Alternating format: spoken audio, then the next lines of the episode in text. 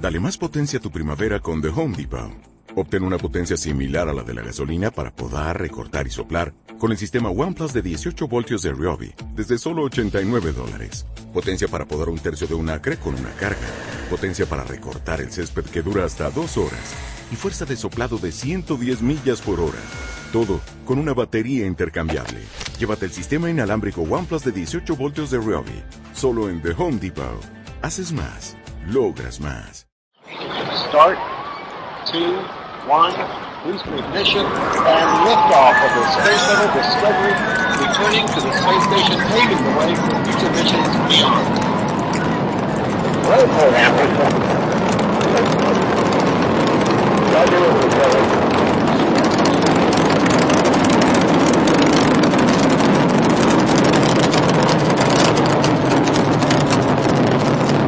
Performance reducing the stress on the shuttles and brings to the sound area. Everything looking good on the bird. 57 seconds into the flight.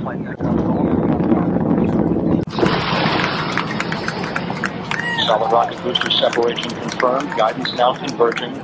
Discovery's onboard computers commanding the main engine. ¿Qué tal? ¿Cómo les va? Muy buenas tardes, bienvenidos a otra edición de Ecos de un Mundo Estrellado. Bueno, hoy tenemos un programa especial porque tenemos una entrevista con el ingeniero aeroespacial Pablo de León, un viejo amigo, una persona que siempre está muy próxima a toda la comunidad aficionada a la astronomía. Pablo hace años que está viviendo en Estados Unidos, en North Dakota, en el tema de los trajes espaciales es, es digamos, su especialidad, así que mantuvimos con él una comunicación mediante Skype. Antes de comenzar con la entrevista, dos cosas.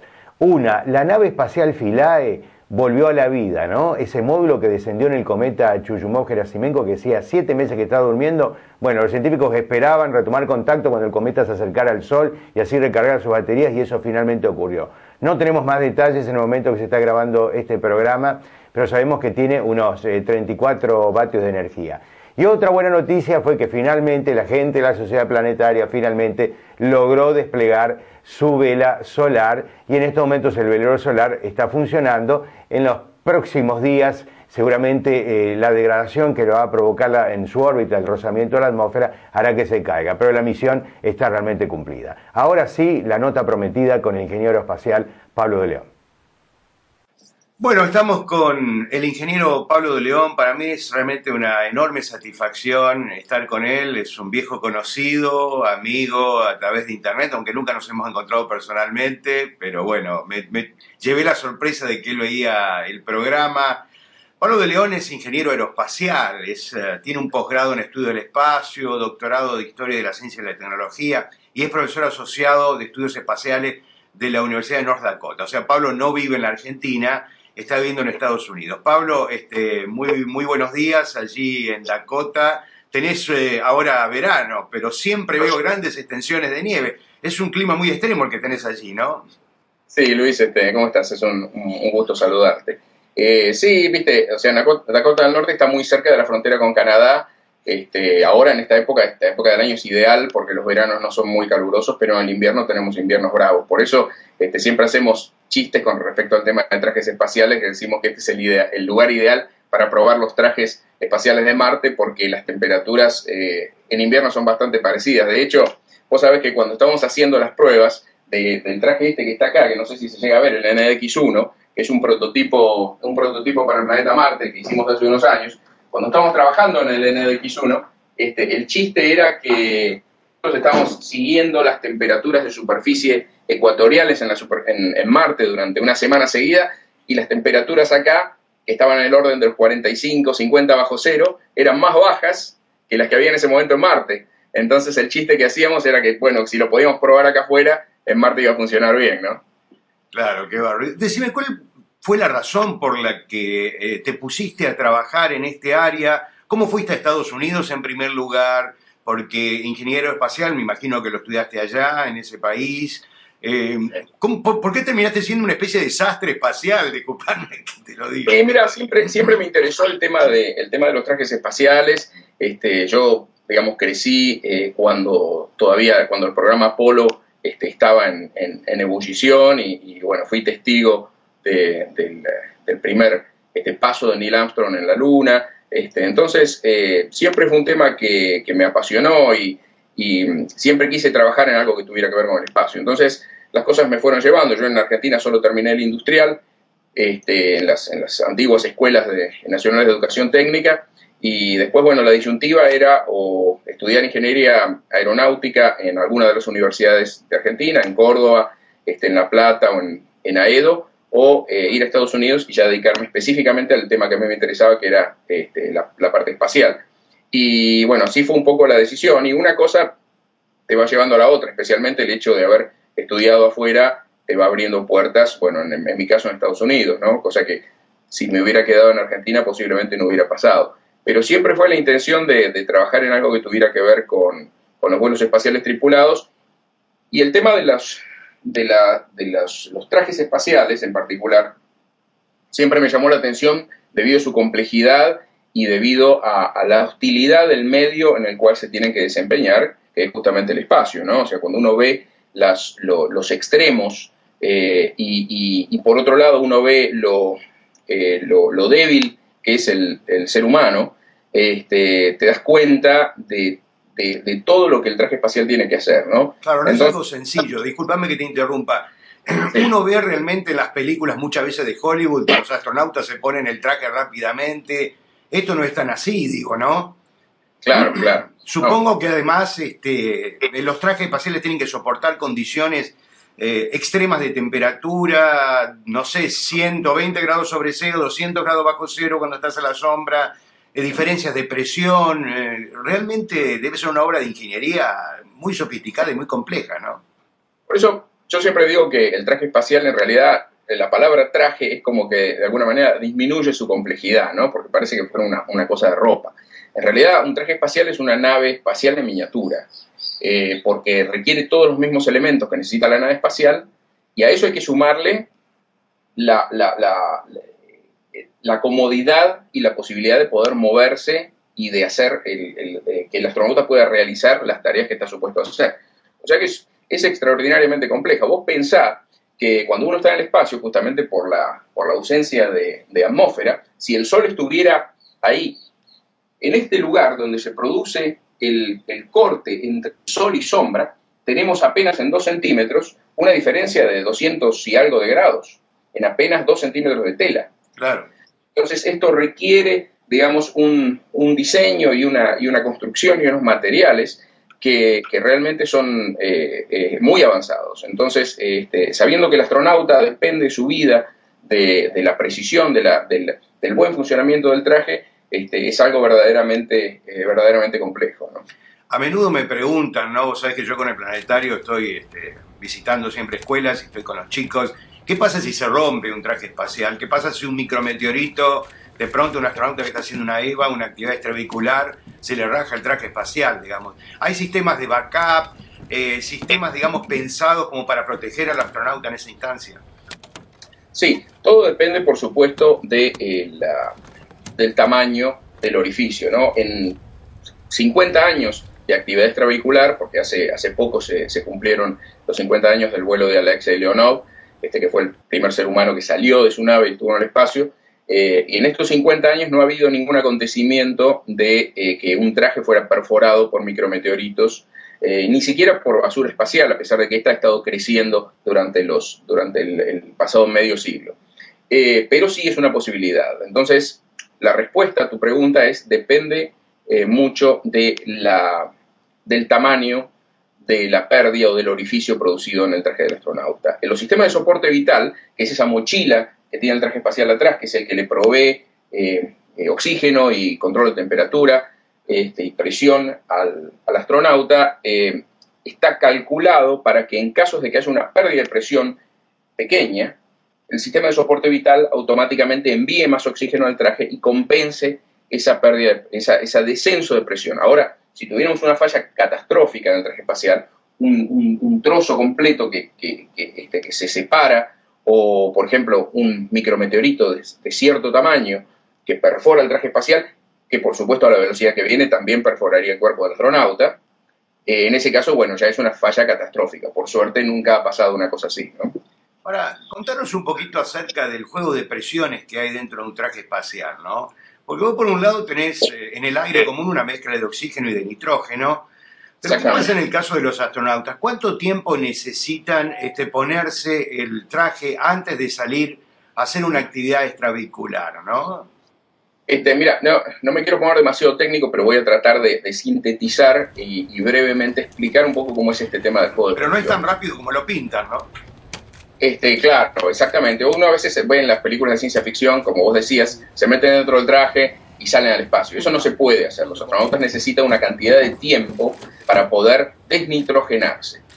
Y esto es así. En la, en la atmósfera terrestre nosotros tenemos más o menos un 80% de nitrógeno y un 20% de oxígeno. Los trajes espaciales lo que tienen es 100% de oxígeno, pero a una presión muy inferior. Porque si nosotros infláramos un traje espacial a una atmósfera, que es lo que estamos nosotros ahora, el traje sería imposible de doblar. Uno estaría como el muñeco de Michelin, sería totalmente rígido, casi como la cámara de un auto. Entonces, este, lo que se hace es descender la presión. Cuando uno desciende la presión atmosférica en forma pareja, tiene lo que se llama hipoxia, que es falta de oxígeno, y uno se desvanece y posteriormente muere. Entonces, para prevenir eso, se incrementa el nivel de oxígeno. Y en el caso de los trajes espaciales, por ejemplo, que se utilizan hoy día en la estación espacial, es, aproxima, es un poco menos de un tercio de una atmósfera. Que en medidas este, que las que usamos nosotros acá, que todavía usamos los PSI, pulgadas y todas esas, este, son 4,5 PSI. La, la, atmósfera terrestre, la presión es 14,5 psi, más o menos. Entonces es mucho menos, pero se sube el contenido de oxígeno. Entonces de esa manera el astronauta está bien adentro, tiene todo el oxígeno que necesita para respirar y al mismo tiempo tiene una movilidad relativamente buena. Como decíamos, si yo inflaro un traje espacial en una atmósfera... Perdón, Pablo, ¿no afecta nada realmente al astronauta ese exceso de oxígeno? ¿No es peligroso tampoco un exceso de oxígeno en su microambiente? Lo que pasa es que no hay un exceso de oxígeno. La, presión del oxígeno, la presión, lo que se conoce como presión parcial de oxígeno, que es la misma cantidad de oxígeno que tenemos acá, o sea, ese 20%, lo que hacemos es meterlo dentro del traje espacial, pero en realidad es la misma cantidad de oxígeno. Hay otros problemas que se dan, por ejemplo, el tema de fuego. Como nosotros sabemos, el oxígeno puro es altamente inflamable. Y de hecho, si recordamos el accidente de los el Apolo 1 uno, exactamente. Pero eso era un tema diferente porque ese oxígeno al 100% estaba presurizado a una atmósfera. Cuando nosotros disminuimos la presión de ese oxígeno, la posibilidad de, incendio disminuye. Entonces, dentro de un traje espacial a 4,5 psi, la posibilidad de fuego es muy baja. ¿no?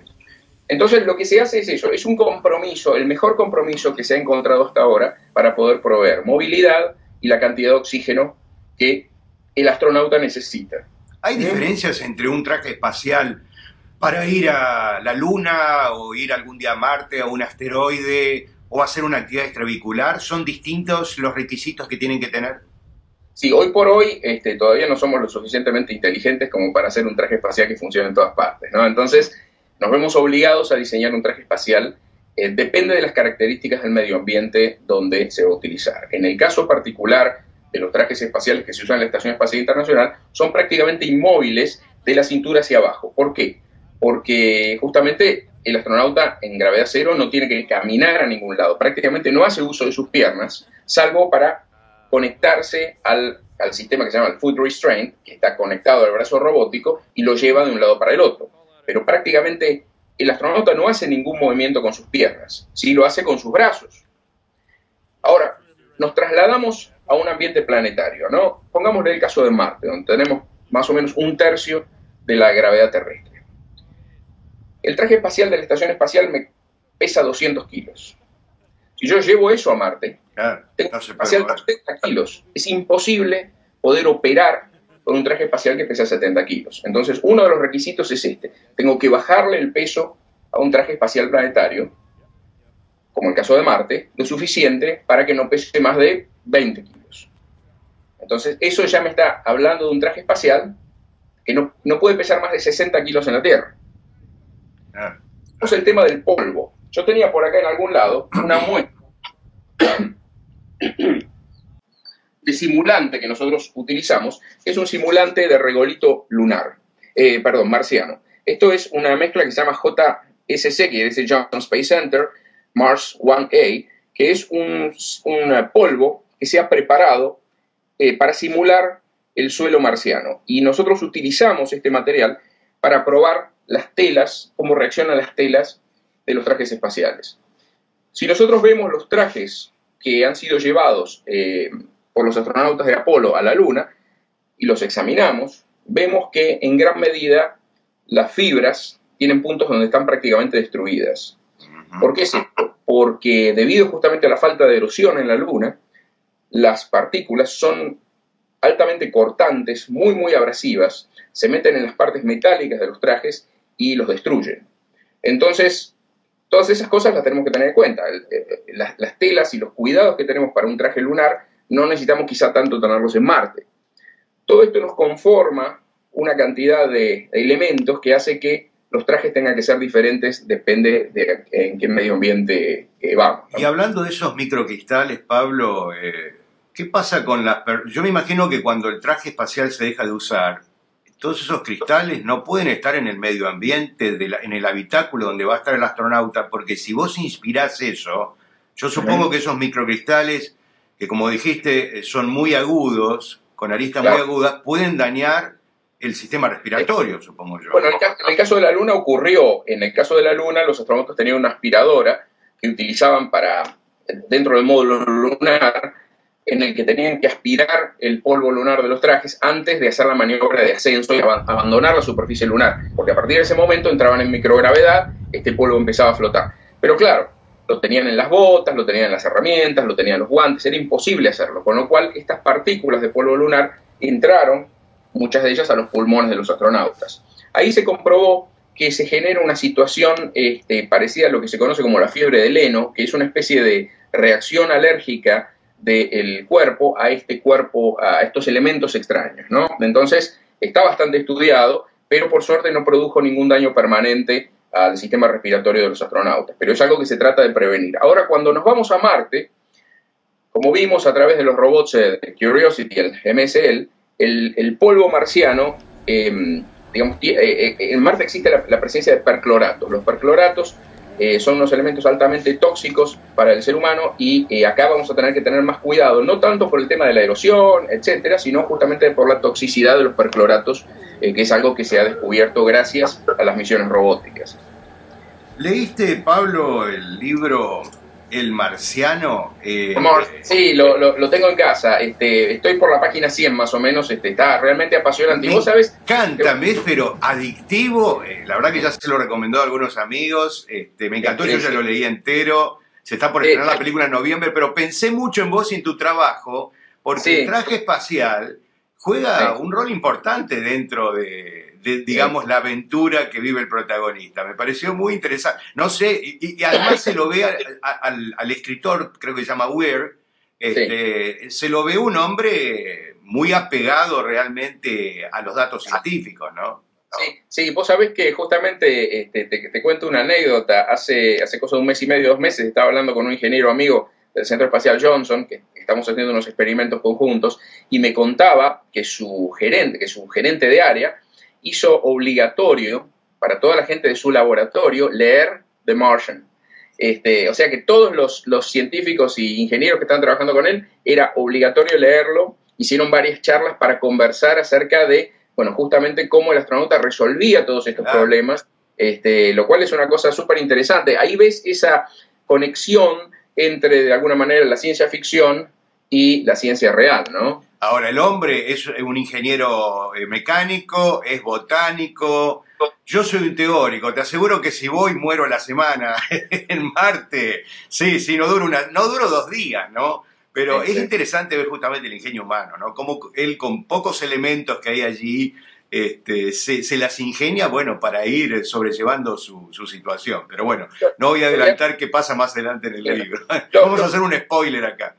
Lo que es interesante y creo que es una de, los, de las razones por las cuales el libro y, posteriormente, bueno, la película se van a terminar convirtiendo en tan populares, es porque de alguna manera sintetizan el espíritu humano, ¿no? O sea que es una cosa que nosotros hemos tenido desde, desde que eh, eh, hemos puesto pie en esta tierra. el, ser humano digamos, a través de su, de su evolución, eh, ha resuelto problemas. Y esa es nuestra naturaleza. Y yo estoy convencido de que eso es lo que nos va a permitir conquistar el sistema solar y más allá. Decime, Pablo, hay varias eh, divisiones, digamos, seguramente que la NASA tiene trabajando en, eh, en tu rubro, el de los trajes espaciales. Supongo que, que vos no sos el único. No, no, no, Eh, no. me imagino que ellos tienen a varios departamentos trabajando y luego seleccionarán el mejor o harán una combinación de las distintas este, iniciativas y propuestas. Claro, o sea, es una combinación. Por ejemplo, nosotros estamos trabajando en móvil, estamos especializados en, en lo que se llama Lower Torso Mobility, que es básicamente esto que te comentaba, el tema de este, eh, piernas para abajo, porque nosotros vamos a Marte, necesitamos en Marte poder hacer las mismas cosas que hacemos en la Tierra. Necesitamos agacharnos para, eh, levantar una piedra, cavar un pozo, este, eh, tirar cable, este, recolectar muestras que están a 3 metros de profundidad, o sea, vamos a necesitar utilizar nuestro cuerpo como lo utilizamos en la Tierra. Y eso obliga a una cantidad de cosas porque el único traje planetario que se hizo hasta ahora y fue probado fueron los trajes de Apolo. Sí. Entonces, hubo mucho en este trabajo de un poco de arqueología este, ingenieril, si, si querés llamarlo, de, de ver cómo habían solucionado determinadas cosas y cómo se podrían solucionar hoy con los materiales que tenemos hoy día, que son muy diferentes a los que tenían los ingenieros en los años 60. Entonces, sí, la NASA de alguna manera divide el problema entre una cantidad de institutos, universidades, centros de la NASA y no. Nosotros, nuestros fondos vienen el 100% de la NASA. O sea, la totalidad de fondos para investigación que nosotros tenemos en el Departamento de Estudios Espaciales viene directamente de la NASA. Ellos- vamos a, a dar una especie de primicia que te acaban de renovar eh, por tres años más, este, como quien dice, el subsidio, Sí. la beca para poder seguir trabajando en esto, ¿no? Sí, esto, esto fue un, esto fue un concurso independiente que se hizo, que en realidad no tenía relación con el anterior, este, para hacer un, eh, una, una especie de prototipo de base eh, para Marte, eh, con módulos inflables y módulos fijos, y esto de alguna manera eh, continúa el trabajo que ya estuvimos haciendo con, una, eh, con un proyecto anterior, pero esto es uno nuevo, donde acá estamos hablando de hacer una, una base de múltiples módulos y cada uno de los módulos va a tener un uso particular. Uno, por ejemplo, va a ser un, eh, laboratorio eh, de ejercicios y médico para mantener a los astronautas en buen estado de salud y retransmitir todos los datos de su salud a la Tierra. El otro va a ser un módulo geológico donde se van a estudiar, se van a poder cortar piedras y muestras especiales. Entonces nosotros tenemos que investigar, bueno, cómo contenemos ese polvo que sale de las piedras cada vez que hacemos un corte, cómo hacemos esto, cómo hacemos lo otro, resolver todos esos problemas para que el día de mañana, cuando sea necesario empezar a armar la misión a Marte, esas cosas ya tengan una solución. Vi que el año pasado hubo una especie de concurso donde pudo participar el público, ¿no? Para seleccionar el diseño, me parece, exterior. Sí, la forma, por eso. Eso son cosas, digamos, que la NASA hace como un tema de relaciones públicas y, obvio. y para que la gente también se sienta parte, porque esto de alguna manera es un logro de la humanidad, porque de acá se sacan, hay gente de diferentes nacionalidades, este, de, de- o sea, se, se trata de tomar este, un poco de- de- de gente de todo el planeta Tierra para hacer esto. Entonces, esto lo tiene que sentir la gente como un logro eh, de todo el planeta, Bueno, la ¿no? NASA siempre ha tenido una política de difusión y de prensa y de inserción con el público muy importante. Ellos son conscientes de que es la gente la que con sus impuestos paga todo esto, ¿no? Decime, hablando de, hablando de dinero, ¿qué es lo que sale aproximadamente? Otra pregunta que siempre me hacen, un traje espacial, ¿no? De los que se están utilizando hoy este, en la estación espacial. Mira, Aproximadamente. De- depende mucho. Si yo, yo te tengo que decir en este momento, eh, cuando vos haces esa pregunta, usualmente te dicen, no, no, no sé el precio. Ajá. Porque lo que se hace es, se amortiza el sueldo de todos los especialistas que están trabajando en la producción de trajes espaciales. Eh, a esa gente hay que capturarla y hay que retenerla de alguna manera porque eh, después de que hicimos los 50 trajes espaciales que necesitamos, los tenemos que echar. Entonces toda esa, esa expertise, esa experiencia, ese conocimiento se pierde. No lo podés hacer. Claro. Tenés que seguir manteniendo gente. Entonces, todo eso, digamos, suma al costo de un traje espacial. El costo, si vos me preguntás hoy día, ¿cuánto cuesta un traje espacial a la estación espacial? Cuesta 22 millones de dólares. ¿No? Dame dos. Porque, claro, porque estamos sumando todos esos, esos valores, ¿no? Este, eh, ahora, hoy día, con el resurgimiento, con el surgimiento de los vuelos espaciales eh, privados, te encontrás con una cantidad de modelos de trajes, por ejemplo, este que yo tengo acá, que es el DLH-1, no sé si acá se, se escucha, Sí, pero sí, este, te escuchamos. este es un traje de 50 mil dólares. Y este lo que hace Una pichincha, como decimos acá. Claro, este, este traje lo que hace es mantener a, una, a un eh, astronauta eh, seguro durante el lanzamiento y eh, reentrada para una misión corta, que puede ser una misión suborbital o una misión orbital breve. Entonces, digamos, depende mucho de cuáles sean las características de la misión en particular, ¿no? Porque Este, pero eh, te hago una pregunta. El color blanco, que también siempre a veces me preguntan los chicos de los trajes espaciales, uno debe suponer que es porque el color que refleja mayor cantidad de luz es para proteger a los astronautas cuando están, digamos, en el espacio, o me imagino que en la luna, de la luz solar. Yo vi que algunos de tus prototipos son de color naranja. Eh. ¿Eso para que está pensado para Marte, para que sea llamativo, por o sea, si el astronauta eh, se pierde? Claro, de- eh, depende, depende, ¿no? En el caso en particular de- del traje de, de Marte, que es el NX1, que es el que está sobre esa mesa, este, eh, lo que estás viendo en realidad es como se llama, el- eh, es una de las capas internas del traje, que se denomina restraint layer, es, es la, la capa de, de sostenimiento, le podríamos decir. ¿Cuántas capas tiene un traje, Pablo? y este, no menos de siete, si bien dos son las funcionales, pero tiene una cantidad de capas eh, como aislante térmico y de protección final. La capa final del traje espacial NX1 en realidad es de color azul, porque el NX1 es un traje para Marte y nosotros lo que buscamos es en el espectro decir, bueno, ¿cuál es el color que no vamos a encontrar en Marte? El azul fuerte. Entonces, ese es el color que le vamos a dar para poder ver al astronauta a distancia, ¿no? Este, si lleváramos un traje espacial blanco como este a Marte, en 15 minutos lo tendríamos lleno de este color, con lo cual terminaría siendo igual que el suelo marciano. Entonces, a veces se buscan esas cosas. Hay también aspectos del tipo térmico, justamente por el tema, como vos decías, del equilibrio térmico y demás. O sea que es una de las, de las decisiones ¿no? que, hay que, que hay que realizar. ¿Un astronauta puede comer, puede beber dentro de un traje espacial? Eh, Este, mira, los primeros trajes espaciales del transbordador espacial tenían una botella, que es una, una- yo tengo alguna por ahí, es una botella con una manguerita, con una válvula de no retorno, y los astronautas podían eh, acercarse y tomar agua, porque ¿qué pasa? Una actividad extravehicular de 8 horas, uno necesita tomar algo, especialmente cuando está haciendo mucho trabajo. sí. Realmente uno no tiene mucha sed, porque dentro del traje espacial, el astronauta utiliza esta prenda, ¿no? que es el Liquid Cooling Garment.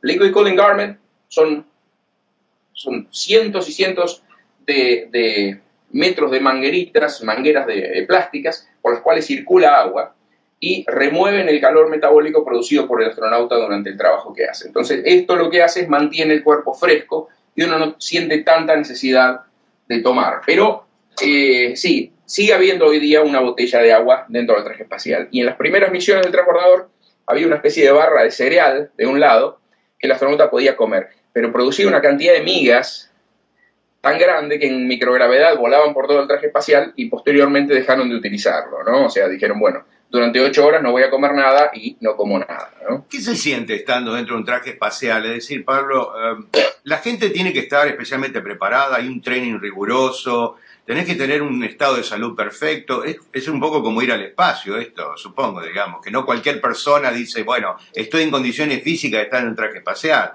no sentir mareos, en fin.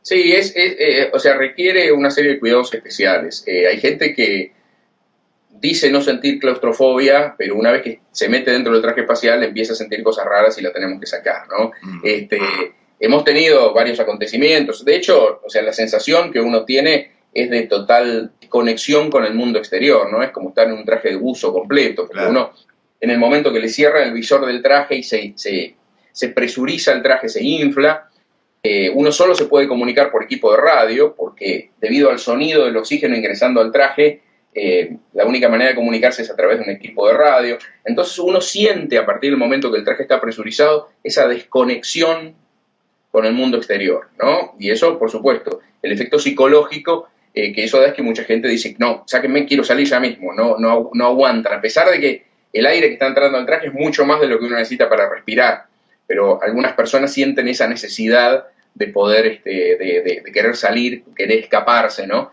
Este, entonces hemos tenido algunos acontecimientos así interesantes. Hay muchas Eh, diferencias. Perdón. Es una situación a la cual hay que acostumbrarse, sí. Hay muchas diferencias entre eh, los trajes espaciales que se utilizan en Estados Unidos con lo que utilizan los rusos Incluso los chinos creo que también han hecho un EVA, ¿no? Una actividad extravehicular. Eh, o, hay, hay, muchos elementos comunes.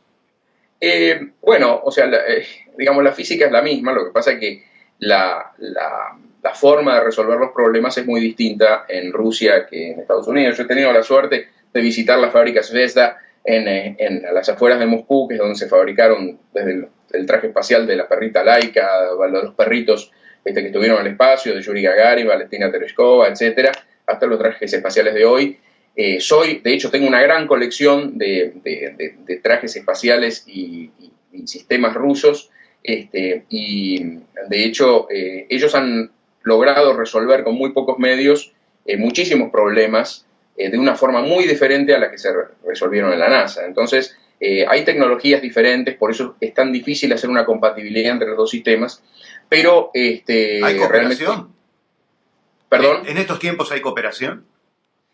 Eh, no específicamente en eso, no, no, no hay, no hay, o sea, está la cooperación que existe entre Estados Unidos y Rusia en la estación espacial, este, las misiones conjuntas y demás. Acordate que en este momento la NASA no tiene naves propias para lanzar a sus astronautas, con lo cual hay una, hay una cooperación no específica en el tema de trajes espaciales, porque los sistemas siguen siendo muy diferentes. Y con el sector privado, con la empresa, por ejemplo, SpaceX, bueno, ellos todavía no tienen astronautas, ¿no? Pero un poco apunta hacia eso, viste, Elon Musk. En algún momento tal vez comience a interesarse sobre el tema, ¿no? ¿Cómo ves en general eh, una reflexión tuya sobre esta inserción del sector privado? ¿no? O sea, a mí, a mí me parece muy buena. Eh, mira, yo soy consultor de SpaceX, con lo cual este, mi, mi, visión está un poco contaminada por justamente por la participación. Yo he estado muchas veces en la planta que ellos tienen en Hawthorne, en California, o sea, conozco a la gente que trabaja ahí y demás. Este, ellos tienen una filosofía muy diferente a la de la NASA y, y, a de otros programas espaciales, eh, pero yo no tengo ninguna duda que de acá a dos años vamos a estar, dos, tres años vamos a estar viendo astronautas de SpaceX eh, lanzando eh, siendo lanzados al espacio eh, en el Falcon 9. Ellos en este momento están haciendo lo que se denomina Human Rating, eh, certificando para vuelos humanos. El, Falcon 9 y, la cápsula Dragon fue diseñada de cero para, para, tener este, para ser certificada por humanos. Yo tuve la suerte de estar manipulando los controles de, este, de, las, de las cápsulas y ver los asientos y, ahora ellos están en el desarrollo de los trajes espaciales. ¿Por qué una filosofía distinta? Dijiste, me quedé con esa reflexión tuya. ¿Por qué distinta a la de la NASA? ¿Mejor, peor, diferente? Pues fíjate lo que tenemos acá. La NASA divide su trabajo de investigación en universidades, en institutos, en centros de la NASA, mientras que lo que hace Elon Musk es concentrar todo, como le llaman ellos, under one roof, bajo un techo. Ellos tienen una inmensa planta y ahí fabrican todo, desde las cápsulas espaciales hasta el último tornillo. Eh, sueldan los, no tienen prácticamente no tienen contratistas externos, hacen todos ellos, todos ellos ahí adentro. Que si te pones a pensar, se parece más a la filosofía rusa que a la filosofía norteamericana, ¿no? Esto tiene como resultado un control muy grande en las fechas, en el producto final controlan todo, porque si hay algo que está fuera de fecha, van y le hablan directamente a la persona que lo está armando y le dice apurate o lo que sea. Cosa que en un sistema tan complejo como el que tiene la NASA no se puede hacer. Y costos menores también. Y tienen costos muy menores, pero, pero, pero muy, pero muy menores. Entonces, este, yo no tengo duda que este, Elon Musk va a ser el, el, próximo, la próxima entidad, eh, o sea, SpaceX va a ser la, la próxima entidad que este, ponga a un astronauta en, el espacio con su propio ¿Has tenido la posibilidad de conversar con Musk directamente o no? Una vez ah. en Nuevo México, en una de las reuniones organizadas por la X Prize Foundation. Porque la verdad que tiene ideas increíbles y sus emprendimientos son riesgosos también. Yo no digo que, serán rentables, pero en definitiva él se mete en una serie de proyectos que no se saben cómo van a terminar, digamos. Los empresarios que, buscan rentabilidad inmediata, es raro ver una cosa así, ¿no? Sí, es muy raro, es muy raro, pero él siempre fue un apasionado del espacio y lo que hizo fue, este, él tenía mil millones de dólares que recibió como la venta de PayPal a, eBay y dijo, voy a invertir 100, el 10%, y veo qué es lo que pasa. Y después consiguió inversores externos, digamos, pero él solo usó el 10% de, este, de, su, de sus fondos para hacer una empresa de cohetes, así que, viste, este, sí. Pablo, para ir cerrando, porque además yo sé que tenés poco tiempo y no nos hemos extendido, me ha sido apasionante, realmente apasionante la charla contigo. Eh, contame tu visión sobre la visión que tiene hoy la NASA, ¿no? ¿Coincidís un poco con la administración Obama, primero un asteroide, luego Marte, haber dejado la Luna, que era la prioridad de Bush? ¿Cuál es tu pensamiento, no? Sí, yo, o sea, realmente, si bien, este, o sea, yo apoyo todo el programa espacial, porque me parece que, hacer algo, o sea, tener una misión es mejor que no tenerla, este, yo disiento con la visión de hoy. Yo creo que eh, la misión a, un asteroide eh, creo que no tiene demasiado, demasiada utilidad y yo lo que sí haría es eh, proponer misiones robóticas a los asteroides justamente para prevenir posibilidades de impacto contra la Tierra, donde no necesitamos tener un astronauta ahí. Cuando nosotros hablamos de un asteroide estamos hablando de un cuerpo que se está moviendo en una serie de direcciones, que en la medida que se va acercando al Sol eh, empieza a tener elementos de presión que, este, libera presión, tenemos eh, una gravedad bajísima, con lo cual el polvo que se levanta, lo que estoy pensando es en función de una misión tripulada, ¿no? o sea, cómo es el ambiente en el cual un astronauta va a tener que trabajar en esa superficie del asteroide, que es extremadamente compleja, si la comparamos con el planeta Marte. Claro. ¿no? Este, y creo que Marte debería ser el objetivo, quizás sí la vuelta a la Luna para llegar a Marte, donde en la Luna podemos probar sistemas y elementos que posteriormente vamos a llevar al planeta Marte. Eh, pero el tema del asteroide a mí me parece que fue un poco una pérdida de tiempo y eh, coinciden conmigo muchos este, especialistas de la NASA eh, que realmente era algo que, este, bueno, fue, un, fue un tema político más que un tema científico-tecnológico. Sí, tal vez aterrizar un asteroide sea más difícil que en un planeta, ¿no? Al no tener gravedad, poder rebotar. Fíjate lo que le pasó al, módulo de descenso de la nave Rosetta, Philae, ¿no? Que estuvo rebotando varias veces. Este, y ahora hay una misión robótica a un asteroide de los europeos y Estados Unidos, ¿no? Que van a lanzar un impactador, un impactador cinético. Eh, una última reflexión sobre el programa aeroespacial argentino, ¿cómo lo ves en estos momentos? Mira, yo me fui a Argentina en los 90, este, donde hablar de cohetería y desarrollo espacial era mala palabra, este, donde no se podía hacer absolutamente nada. Eh, se, hacía poco, en esos momentos se estaba cancelando el programa Cóndor, este, o sea que el medio ambiente era totalmente em, eh, nefasto para cualquier desarrollo eh, espacial y científico-tecnológico en general. Entonces, independientemente de todas las demás cosas, o sea, si yo solamente separara la parte espacial o la parte quizás científica, tecnológica en general, eh, tengo que decirte que lo veo mucho mejor que como lo veía antes, ¿no? Porque hoy día tenemos, bueno, el, tema del ARSAT, no cualquier país puede ensamblar y certificar un satélite geosincrónico, y la Argentina lo ha hecho, si bien, bueno, el diseño era un diseño europeo, pero la Argentina lo armó, lo probó lo certificó para vuelo y se lanzó y está en el espacio. No muchos países pueden hacer eso. Eh, sin duda ningún país de Latinoamérica lo puede hacer. Em, el tema de los satélites, eh, soy un poco crítico del programa de satélites científicos de la CONAE porque siempre tienen una, una, década de separación, que es un montón de tiempo, son satélites inmensos, pesadísimos, increíblemente costosos, que cuestan cientos de millones de dólares, y yo creo que en Argentina habría que haber un programa para poner satélites todos los años o cada dos años. Un satélite más chico, darle más participación, un satélite más económico, pero hacerlos constantemente. Porque hacer un satélite cada 10 años no es tener un programa espacial. uno necesita hacerlo más constante. En el tema del lanzador tronador, eh, me parece un verdadero eh, logro que un gobierno argentino eh, haya dicho vamos a hacer un lanzador satelital, que es algo que nunca había pasado este, si descontamos, digamos, el, caso del, cóndor. Eh, pero, o sea, si bien disiento en algunas de las eh, decisiones técnicas que se han tomado a lo largo de los años, creo que es un paso adelante y que eh, en esta Argentina, digamos, de, de, cambio que hay este año a través de las elecciones presidenciales, creo que sería uno de los proyectos que con cambios técnicos habría que continuar, porque sería muy importante para la Argentina contar con un lanzador eh, satelital. Seríamos el único país latinoamericano que puede poner satélites en el espacio. Pablo, ha sido para mí un verdadero lujo y para la audiencia también tenerte allí en el laboratorio de trajes espaciales en North Dakota. Realmente te deseo lo mejor, que siga tu trabajo. Seguimos, por supuesto, en contacto y realmente yo pienso que la audiencia va a disfrutar mucho de este encuentro contigo y de toda tu reflexión. Además, estás en el medio de un trabajo que realmente es fascinante, es apasionante. Y pienso además que realmente estamos viviendo un momento muy especial en estos últimos años, me parece que están pasando muchas cosas, se ve como un impulso de las agencias espaciales, sondas espaciales que están llegando a todos lados, una sonda va a llegar a Plutón ahora en julio, tenemos una en cometa, en un planeta enano, es increíble lo que está pasando. Y es bueno que el público y sobre todo los chicos este, en las escuelas este, sientan, digamos, lo que nosotros tal vez sentimos cuando el hombre llegó la luna hace ya este, cuatro décadas, ¿no?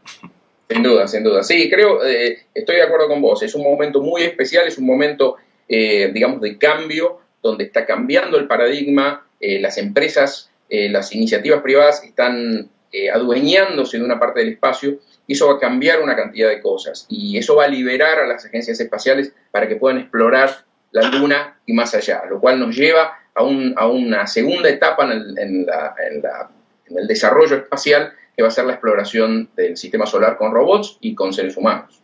Gracias, Pablo. Eh, te dejamos trabajando. Chau, chau.